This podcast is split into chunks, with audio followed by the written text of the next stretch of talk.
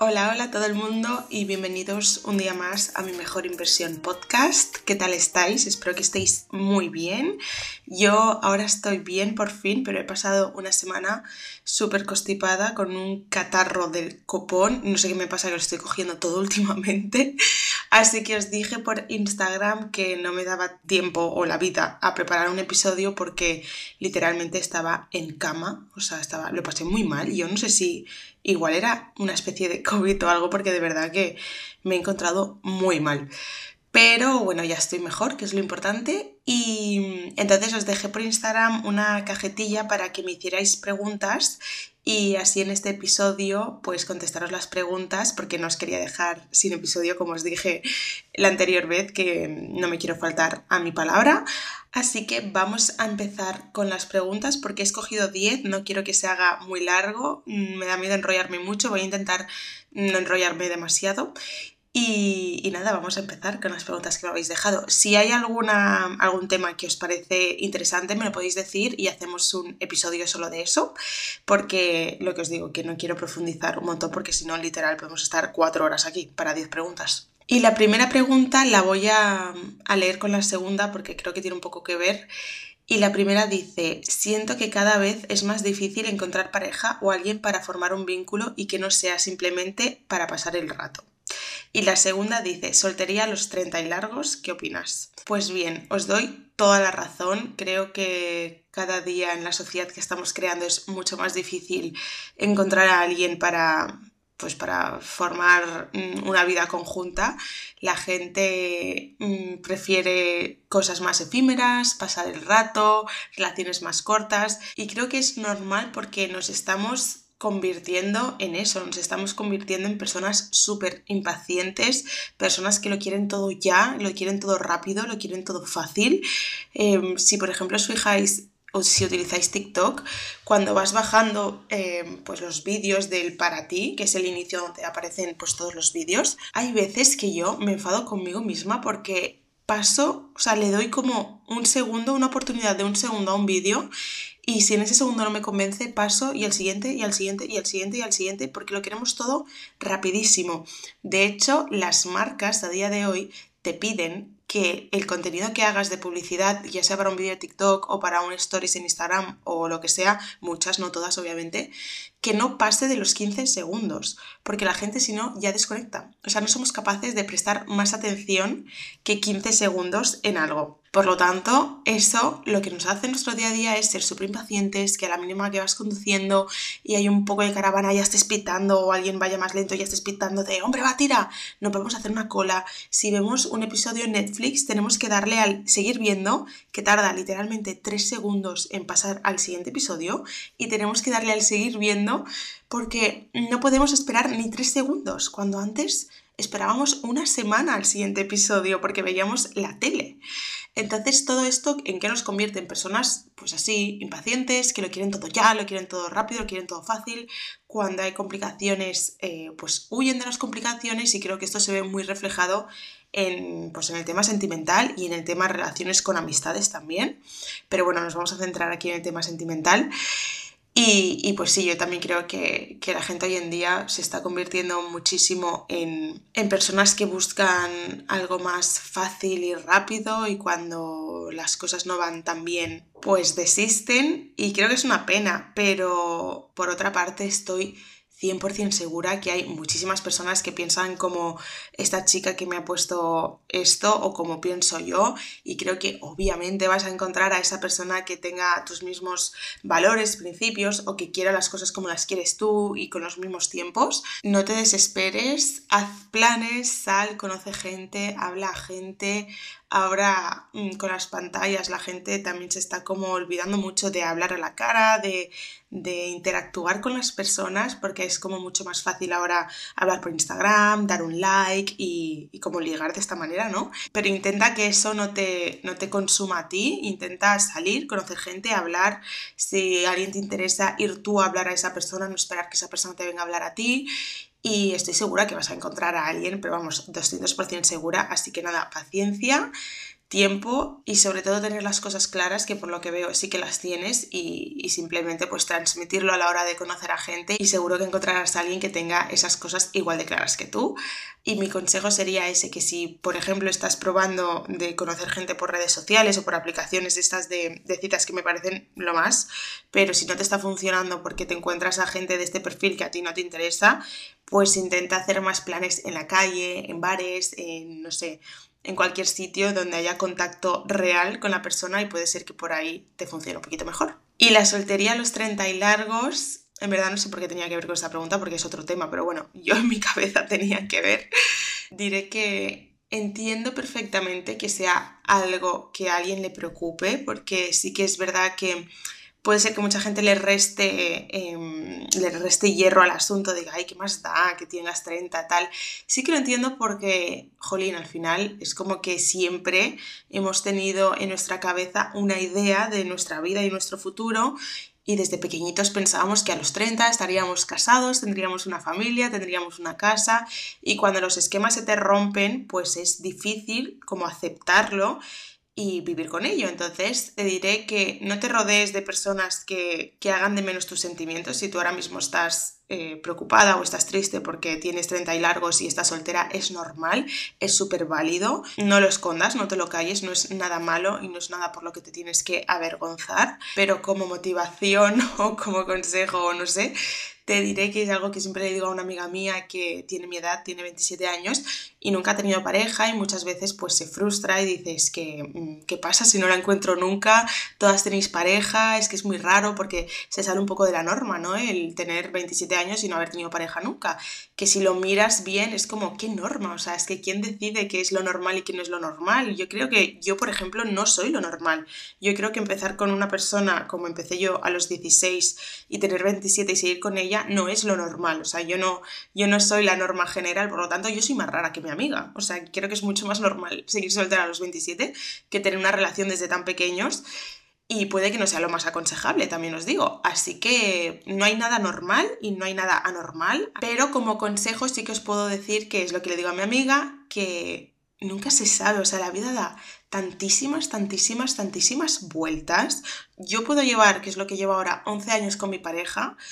y siempre se lo digo a ella, le digo, ¿y si en cinco años, me invento, lo dejamos y tenemos un hijo y yo me quedo soltera o divorciada porque me he casado, imagínate, a los 33, me invento, y estoy de repente divorciada, con un hijo, y tú a los 30 o a los 32 o cuando sea conoces a una persona, es el amor de tu vida y estás toda la vida con esa persona. Tu vida será como mucho más envidiable visto desde fuera que la mía y tú ahora mismo estás como envidiando más mi vida que la tuya, en sentido amoroso, obviamente. Y si te das cuenta en este mismo ejemplo, todo puede cambiar de la noche a la mañana. Tú puedes conocer al amor de tu vida de la noche a la mañana, yo puedo perder al amor de mi vida de la noche a la mañana por lo que sea, entonces no hay que preocuparse tanto porque la vida da muchísimas vueltas. También entiendo que por tema de edad, por tema de ser madre, es como muy preocupante, por así decirlo, pero después hay parejas, mis padres, por ejemplo, se conocieron y al año ya tuvieron a mi hermana y siguen juntos a día de hoy. No hace falta estar cinco años con una persona para ser padres o para casarte. Las relaciones son un mundo, puedes encontrar una persona y desde el primer momento sentir esa conexión que sabes que es la persona indicada y casarte a los seis meses. O al revés, puedes llevar 11 años con una persona como Edu y yo y no nos hemos casado aún. Así que no pasa nada si tienes 30 y pico, si tienes 40 y pico, porque vas a encontrar el amor 100% y, ya está. Y lo importante es encontrar a la persona correcta. ¿Y qué más da tener ocho parejas si las ocho resultan que te salen rana y hasta la novena no va a ser tu pareja ideal? Pues oye, mira, te estás ahorrando a estas ocho personas de antes para que no te rompan el corazón. Así que, por ejemplo, mi amiga que está soltera, pues oye, seguramente sabrá, bueno, no pobrecita, porque se ha llevado varios, varios disgustos, pero, pero siempre hay una parte buena de estar sola y obviamente es mejor estar sola que mal acompañada. Así que no os preocupéis porque los 30 son los 20 de ahora. Creo que la sociedad nos ha metido mucho en la cabeza que a los 30 tienes que ser madre, tienes que tener tu familia, etc. Pero también os digo que esto es lo que se hacía antes, hace muchos años, por un tema cultural, por un tema de organización familiar, porque hace no tantos años el hombre trabajaba, la mujer no trabajaba y podía quedarse en casa con los niños y pues qué mejor a los 30 o a los 20 largos que tienes más energía que a los 40, ¿no? Pero hoy en día las cosas son muy diferentes, la esperanza de vida también es muy diferente y ahora no hace falta que seas madre a los 28 o a los 30 porque no tienes una esperanza de vida de a los 50 o a los 60. Ahora la esperanza de vida es mucho mayor, por lo tanto, no hace falta correr tampoco y hace falta tenerlo todo ya. Antes las niñas se casaban a los 16, ¿me entendéis? O sea, es que era todo muy diferente y vamos avanzando y hay cosas que cambian y estas cosas que para la sociedad no cambian porque si seguimos teniendo esta presión de tener que ser madres y tal, tiene que empezar a cambiar, porque si todo cambia, esto también tiene que cambiar y, y, no pasa nada por estar soltera a los 30 y largos. Así que disfrutar de la vida, disfrutar de las ventajas de estar soltera, que hay muchas también, y sobre todo por las ganas de tener pareja, no os conforméis con la primera persona que llega a vuestra vida si no, si no cumple vuestras expectativas, no vayáis, como digo yo, a la desesperada buscando a alguien, porque eso 100% nunca va a funcionar y aunque tengáis muchas ganas de tener pareja, esperad, que las cosas pasan cuando menos te las esperas y eso siempre es lo más bonito y lo más natural y lo que mejor funciona. Así que nada, a disfrutar. Ahora viene el veranito, así que a disfrutar del veranito y para octubre ya encontraremos el amor. La tercera pregunta es, ¿alguna vez has sentido que ya no encajas con tu grupo de amigos? Y también tiene un poco que ver con la cuarta, que es ¿por qué cuesta dejar ir amigos o familiares que ya no están en equilibrio contigo? Mira, sí que me ha pasado y creo que lo más importante para empezar es darte cuenta que ya no encajas con estas personas o que ya no estás en equilibrio con ciertas personas. Creo que eso es súper importante. Yo siempre lo digo, eh, darte cuenta de algo, darte cuenta de que algo está fallando, ya sea en tu relación, con tus amistades, contigo mismo, algo que tú te das cuenta que estás haciendo mal y pero no sabes cómo dejar de hacerlo, ¿no? Creo que darse cuenta es lo más importante, porque hay muchas personas que no se dan cuenta, hay muchas personas que se sienten infelices o se sienten de alguna manera mal pero no saben detectar el porqué y hay mucho trabajo hasta detectar ese porqué y cuando tú ya lo has detectado tienes la mitad del trabajo hecho.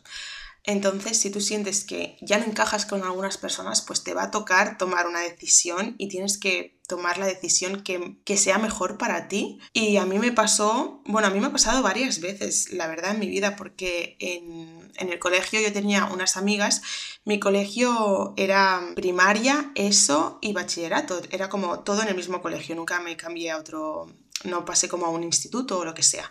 Entonces, claro, yo desde pequeñita tenía mi grupo de amigas y cuando empezamos a hacernos ya como adolescentes, pues los 13, 14, bueno, más yo creo que 14, 15 años,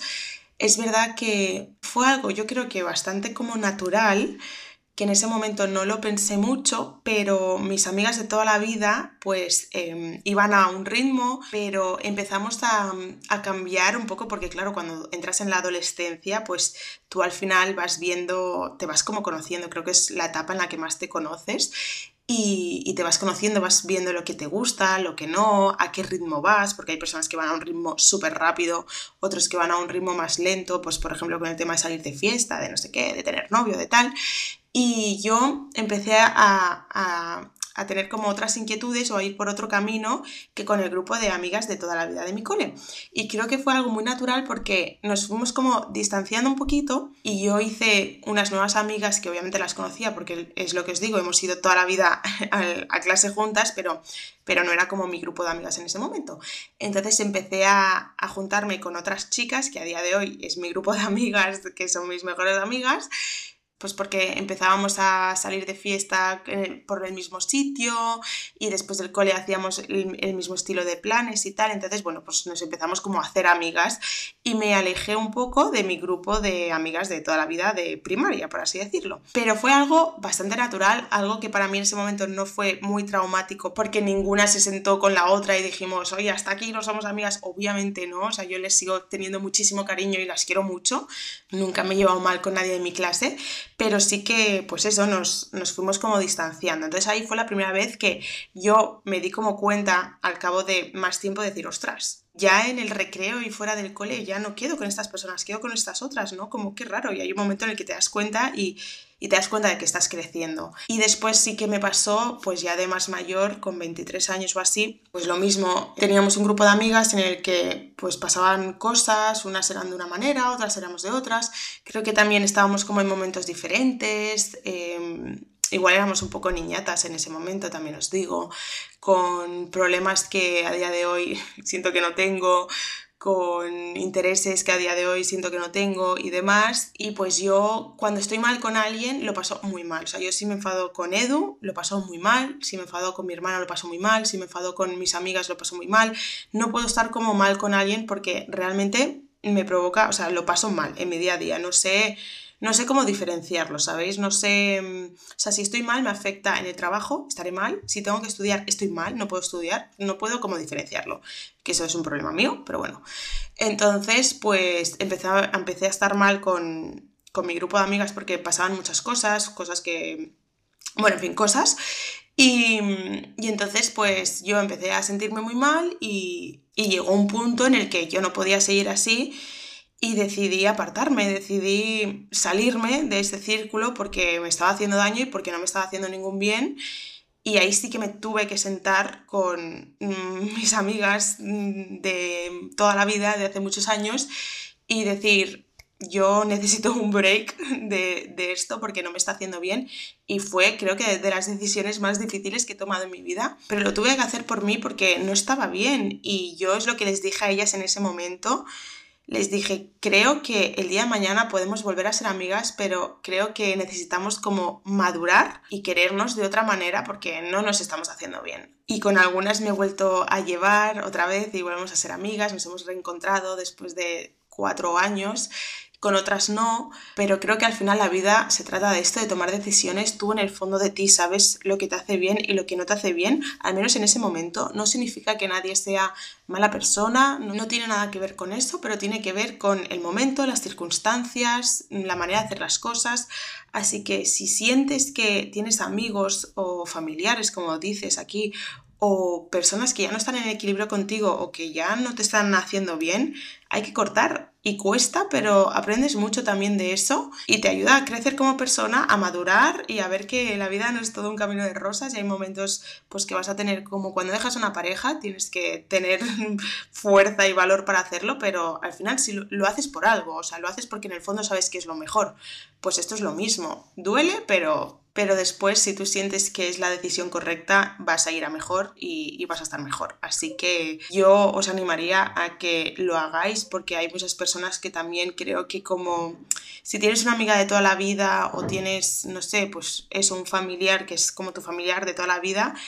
sientes como la obligación de tener que soportar todo porque como es de toda la vida o como es mi familia, no lo puedo cambiar, es, es así y me tengo que aguantar. No, no nos tenemos que aguantar. No hay que aguantar cosas que tú no quieras aguantar y, y, ya está. Así que hay que echarle valor porque si no te cuidas a ti, nadie te va a cuidar y nadie va a mirar por ti. Quinta pregunta. Me siento identificada con lo de las redes sociales. ¿Tips para desengancharte? Pues mira, yo justo, es que justo ayer estaba hablando con una amiga de esto porque he empezado a ver el documental este que no había visto aún de influencers que presenta Luke Loren en Prime Video y no sé qué me ha pasado con este documental, de verdad, creo que no os va a pasar si lo veis, pero a mí me ha pasado desde el primer capítulo, bueno, el último aún no lo he visto, pero creo que me queda uno solo. He sentido durante todo el documental o el programa, o no sé cómo se llama, una ansiedad de verdad, o sea, alucinante. Lo he pasado peor que con una peli de miedo y no sé explicaros el por qué. Es como que mmm, ver la parte, porque en este documental sobre todo hablan de la parte B, la parte mala de las redes, todo lo que hay detrás que mucha gente no sabe y lo mal que lo pasan pues los creadores de contenido y, también la gente, bueno, en fin, ya lo veréis. Pero me ha generado una ansiedad como social. O sea, yo había escuchado mucho el término de ansiedad social y no acaba de pillar eh, qué era hasta, hasta ahora que he visto este documental. He sentido como una ansiedad social, o sea, me ha dado tremenda pena formar parte, o sea, como haber nacido en esta, en esta época, de verdad. O sea, siento que tendría que haber nacido hace más años, o sea, siento que tendría que haber nacido cuando los móviles no existían o cuando existían los Nokia y solo podías llamar, o sea, ojalá de verdad me encantaría volver a esa época porque porque cada vez me produce más rechazo todo esto de las redes, o sea, la sociedad en la que nos estamos convirtiendo, ya, ya no solo por opinar de todo de los demás, de lo que hacen, lo que dicen, cómo visten, insultar, no, sino que estamos todo el día mirando redes, o sea, estamos enganchadísimos, perdemos muchísimas horas de nuestro día y si los sumas a lo largo de nuestra vida serán años que habremos perdido de vivir. Ya la gente no se aburre porque si te aburres coges el móvil y te pasas cuatro horas en TikTok y se te pasa como un minuto, la gente nos aburre, la gente nos saca su creatividad porque no se pone a, dibujar o, hacer algo para no aburrirse. Ya no solo la gente que consume, sino la gente creadora de redes, la, presión que se ponen a ellos mismos, la de locuras que hacen para crear contenido y para estar el número uno y que el algoritmo no los mate, eh, de verdad, o sea, es que no conozco a nadie, no conozco a una sola influencer que no haya pasado una época de depresión o una época de ansiedad muy heavy. Y es por las redes. O sea, os juro que no conozco a nadie que no lo haya pasado. Y no es que hayas pasado ansiedad porque se te ha muerto el padre y has tenido una época de depresión es que las depresiones y ansiedades heavy y épocas malísimas que han tenido en su vida han sido por dedicarse a las redes. Y muchísimas personas que a día de hoy se suicidan porque cada dos horas y cuarto se suicida una persona en España es muy heavy. La mayoría de casos de gente que, que se suicida tiene mucho que ver con las redes. Porque se ha difundido un vídeo suyo desnudo, porque le han hecho bullying ya no solo en el cole, sino en las redes. O sea, es tan fuerte que me peta tanto la cabeza, me da tanta rabia, me da tanta impotencia que cuando acabé, bueno, no he acabado el documental porque como os digo me queda un episodio, pero cuando acabé este último episodio dije, os juro por mi vida que me cerraría, o sea, me borraría todas las redes sociales. Y estuve a punto de hacerlo, pero es algo como mm, que creo que no puedo, entre comillas, porque si quisiera y podría perfectísimamente, pero siento que, yo ahora que quiero lanzar mi empresa justamente para, pues para ayudar, porque creo que nos estamos quedando muy locos, pues para ayudar a todo el mundo con, con sesiones de coaching individuales y con cursos para crecimiento personal, para la salud mental y todo esto, creo que, que hacerlo sin tener redes sociales es 80 veces más difícil que usando las redes y usando la comunidad que ya tengo y este podcast, que por ejemplo el podcast me encanta, o sea, mm, eso sí que no me lo borraría, pero creo que es mucho más difícil si no me aprovecho de esto que tengo y no, y no tiro por aquí, que si de repente lo hago, pues eh, no sé qué, poniendo Google Ads y, y, que la gente lo vaya hablando por mi pueblo, creo que es mucho más difícil. Creo que las redes sociales ahora mismo pues son muy importantes para cualquier negocio y para cualquier marca. De ahí el boom de los influencers y que haya tantos y todos puedan vivir de esto, porque lógicamente hay muchas marcas que hacen publicidad y cada vez más, así que creo que sería como ponerme demasiadas piedras en el camino, pero sí que he pensado en dejar de seguir a muchísima gente, como no tener un inicio para ver contenido, es que no sé cómo hacerlo de verdad, tengo que darle vueltas, pero necesito como desconectarme bastante de esto sin tampoco perder como... Es que claro, es que es complicado, porque tampoco puedo estar desaparecida, porque tengo que ver un poco pues los temas de los que se hablan, de los que no, para, ¿sabéis? Para, pues, para crear mi contenido en cuanto al podcast, en, cuanto a la publicidad que quiero empezar a hacer de, tema de, de, sesiones de coaching y demás. Entonces, bueno, es que es complicado. Pero lo que sí que ya he empezado a hacer es obligarme a no consumir contenido durante el día. O sea, me voy a dejar una hora al día mmm, por la noche o cuando acabe de trabajar o yo no sé, o a la hora de comer o lo que sea para consumir redes y ya está. O sea, os juro que lo voy a hacer porque me he dado cuenta que de verdad que, que es fatal. Que es que somos la primera generación que tiene esto, que disponemos de esto porque nadie antes lo ha tenido y creo que nos puede pasar tanta factura y nos puede dar tantas consecuencias negativas mm, en unos años que me da miedo y me da terror de verdad y no quiero, o sea, no, no, no, no, no. Así que volviendo a la pregunta, tips, yo os diría que mira, eh, de verdad, os borré las redes. O sea, me voy a hacer, voy a hacer contrapublicidad a mí misma o como se dice, bueno, no sé, me voy a echar piedras en mi propio tejado, pero bueno, que os borréis las redes o no, si no os las queréis borrar, porque entiendo que también hay muchas cosas buenas en las redes y también hay gente que ayuda muchísimo, por eso yo es como que la parte buena de las redes la veo mucho e intento enfocarme en ella, ¿no? Pues que si alguien desaparece gracias a las redes sociales, encuentran a un niño, a un perro, a lo que sea, o sea, puede servir para cosas muy buenas y hay gente que te puede ayudar y te puede inspirar y puedes estar en depresión y de repente ver a alguien que, que crea un contenido que a ti te ayuda y, y, tener ganas de volver a vivir porque esa persona que ni conoces te ha ayudado. O sea, estos casos existen, entonces pueden tener un potencial muy bueno. Si no os queréis borrar vuestra cuenta de Instagram, por ejemplo, pues os diría que os hagáis otra cuenta. Ahora parece que me estoy contradiciendo, ¿eh? pero no, escuchad hasta el final. que os abráis otra cuenta y en esa cuenta simplemente sigáis a las personas, a 4, 5, 10 personas que os inspiren, que os motiven, que os, que os hagan bien y, la otra cuenta la, la, borréis momentáneamente, que si un día queréis volver a entrar, lo tenéis todo igual. Pero de esta manera no tenéis que igual dejar de seguir a todo el mundo que tenéis en vuestro Instagram, simplemente pues lo usáis para, para lo que queréis usarlo y para ver contenido que os haga bien y con esta otra cuenta o, si no si simplemente queréis reducir el tiempo pero, pero no dejar de seguir a nadie porque lo que hagan vuestros vecinos os interesa y como a todos que somos unos cotillas me parece fenomenal pues eso, obligaros a poneros un horario durante el día que sea de una, de dos horas máximo en el que podáis consumir las redes y ya está. Y el resto del día obligaros a no poder hacerlo. También creo que hay una función en el móvil que puedes hacer que pues 45 minutos de TikTok y a los 45 minutos no te deja entrar, em, que obviamente si vas a ajustes y lo quitas puedes volver a entrar, que eso hay mucha gente que lo hace. Pero no sé, hay trucos. Creo que voy a pensar bien en esto porque yo lo quiero hacer y crear un episodio de, de esto. Creo que sí. Así que dejadme porque ahora me pilláis así un poco en frío y no sé qué tips os puedo dar pero 100% lo voy a hacer. Así que ya os comentaré cómo lo hago yo, a ver si os puede ayudar. Pero, sí, daros cuenta ya simplemente que, que, os están consumiendo las redes sociales, como digo, es muy buena noticia porque os estáis dando cuenta y de verdad hacer algo por remediarlo porque nos estamos convirtiendo en borregos que ya no sabemos ni interactuar entre nosotros porque es más fácil escribir un WhatsApp que decir algo a la cara. O sea, de verdad, a mí me han llegado a decir cosas por WhatsApp que no se tienen que decir por WhatsApp, se tienen que decir a la cara y es como, es que de verdad, qué ridículo es. Bueno, en fin, da igual. En fin, seguimos, que me estoy enrollando demasiado y esto va a ser eterno. Opinión, terapia de pareja. Aquí voy a ser muy breve y estoy 100% con terapia de pareja. Creo que Sí que es verdad que hace un tiempo, antes de interesarme por todo este mundo coaching y tal, igual lo veía como, como algo de, ostras, tienes que tener como... O sea, veía la terapia de pareja como si te han puesto los cuernos y tú los perdonas, ¿no? Una situación así en la que igual no sabes cómo empezar a gestionar todo esto, pues vas a terapia de pareja para que te ayude.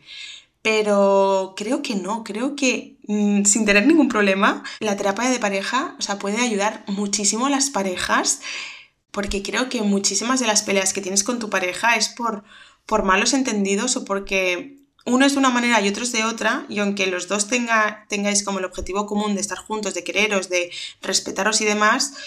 pues tenéis maneras diferentes de gestionar las cosas y, creo que una persona externa puede ayudar a abrir los ojos y, por ejemplo, ver que esto que hace tu pareja, que a ti te sienta fatal, no lo hace con esta intención o no lo hace o no te lo tienes que tomar a lo personal porque no lo hace por ti, porque no lo hace para hacerte daño, sino que es su manera de gestionar. Por ejemplo, em, si tú cuando te enfadas con tu pareja, uno necesita estar mm, todo el día sin hablar porque no quiere hablar en caliente y necesita tiempo y espacio para él y la otra persona quiere solucionar las cosas al momento. Y esta persona que quiere solucionar las cosas al momento, estar todo el día sin hablar con tu pareja le hace muchísimo daño y no lo entiende y no entiende cómo el otro no puede hablar y necesita su espacio o se va de casa y, y, se lo toma como a lo personal de decir es que no te importo y te da igual que yo esté mal y esté sufriendo y me ves que estoy llorando y a ti te da igual y tú te vas de casa. Pues igual ir a una terapia de pareja y que una persona externa, un psicólogo, empiece a conoceros a los dos y, y a conocer a uno por separado y al otro y el ver el por qué él reacciona así,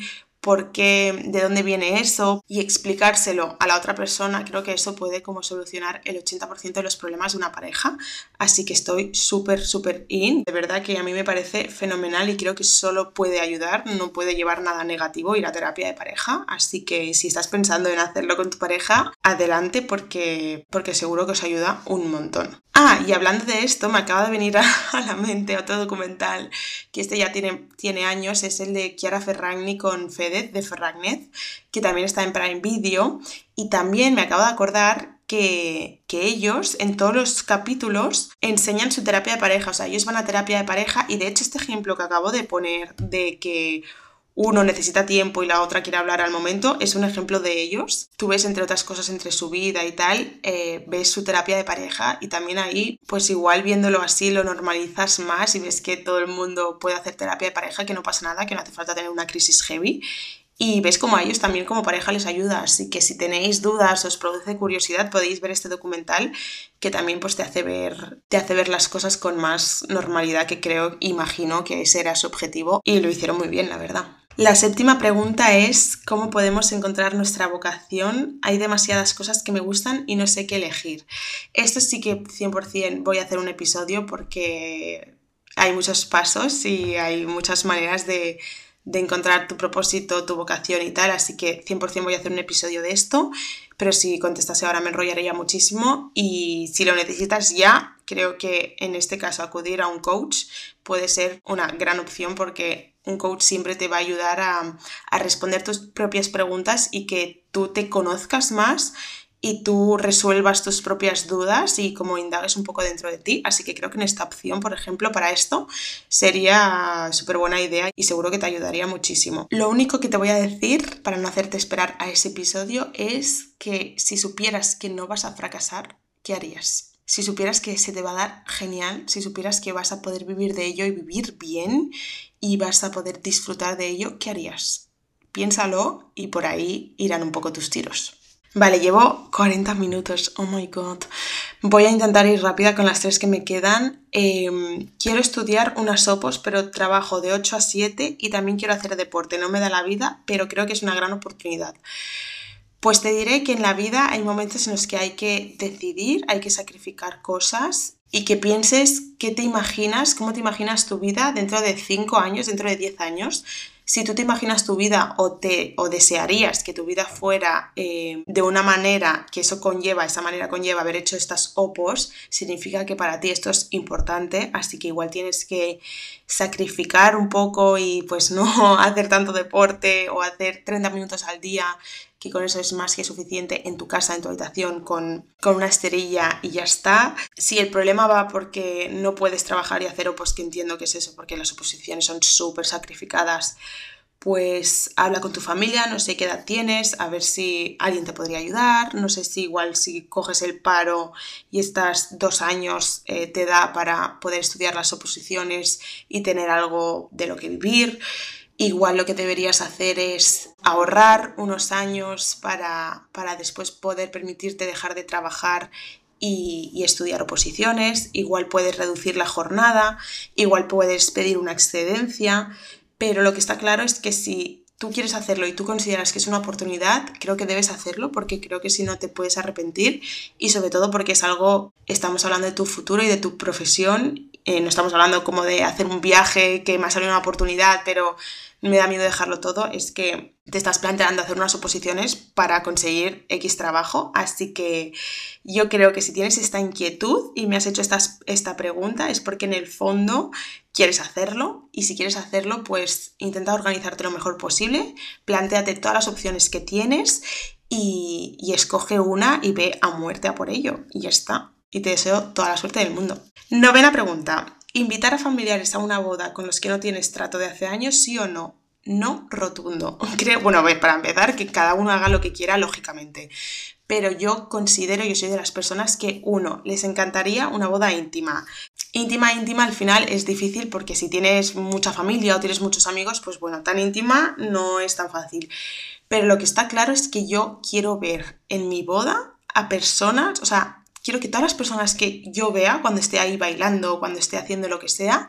sean personas a las que quiero con locura. O sea, personas que son importantes para mí, porque creo que es la manera en la que más vas a disfrutar. O sea, si tú al final tienes personas con las que ni fu ni fa, no vas a estar al 100% cómodo o cómoda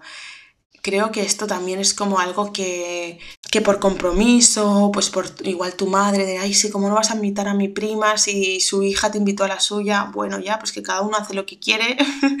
y si tú en el día a día no tienes a esa persona en tu vida, ¿para qué la vas a tener en tu boda? Es que no lo entiendo. Estas cosas yo no las entiendo. O sea, para mí compartir un momento tan especial y que es un día y va a ser seguramente un día de los más felices de tu vida, tienes que hacerlo con las personas que compartes tu día a día y con las que más quieres. Y puede ser que tenga muchísima más lógica invitar a tu compañera de trabajo que estás 24/7 con ella que a tu prima del pueblo que hace cuatro años que no la ves. Por mucho que lleve tu sangre, al final con la otra persona es con la que más compartes en tu día a día y más sabe de tu vida y más sabe de tus problemas, de tus inquietudes y de tus sueños.